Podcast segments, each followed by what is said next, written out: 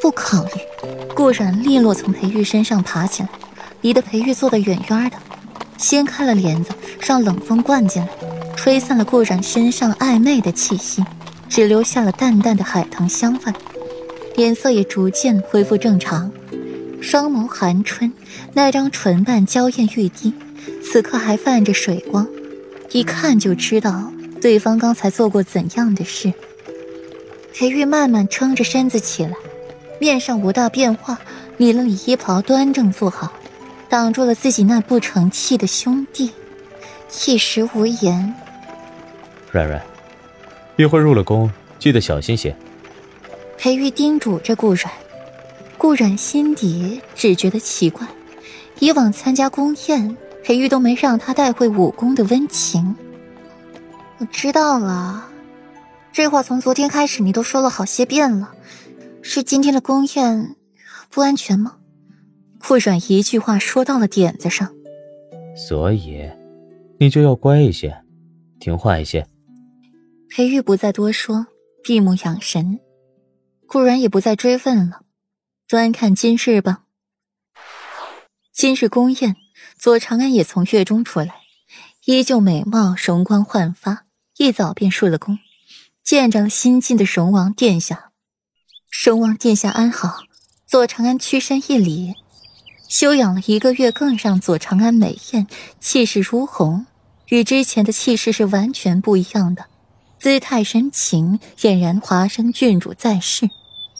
老一辈人见着左长安这副姿态，有的眼中闪烁不安，有的笑意盎然，少数人眼底出现了欣慰。华宁公主，霍州还一礼。皇帝金口玉言，既然是封了公主，便不是用来摆设的。左小姐长安这个名字便是不能再喊了，就算要喊，也只能在私下了。你就是皇叔新封的华宁公主。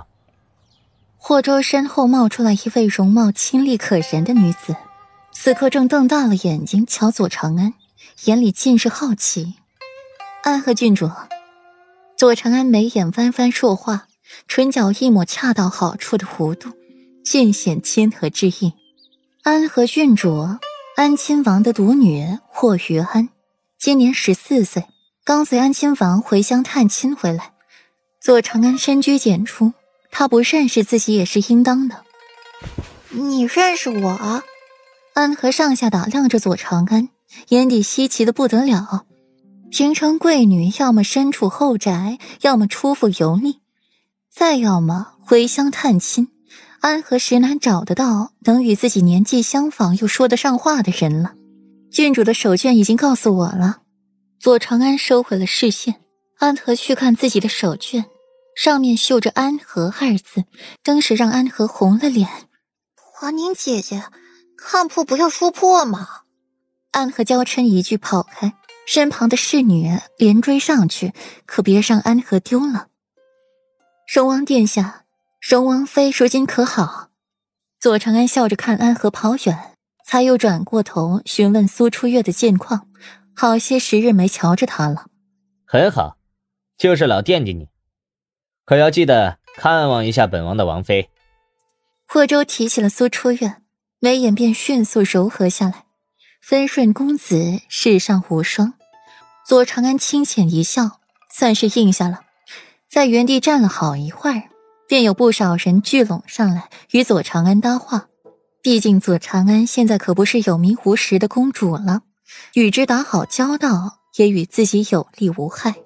霍尊今日老老实实的在御书房同几位兄弟一起议着防北周一事，旁人说的慷慨激昂、抑扬顿挫的。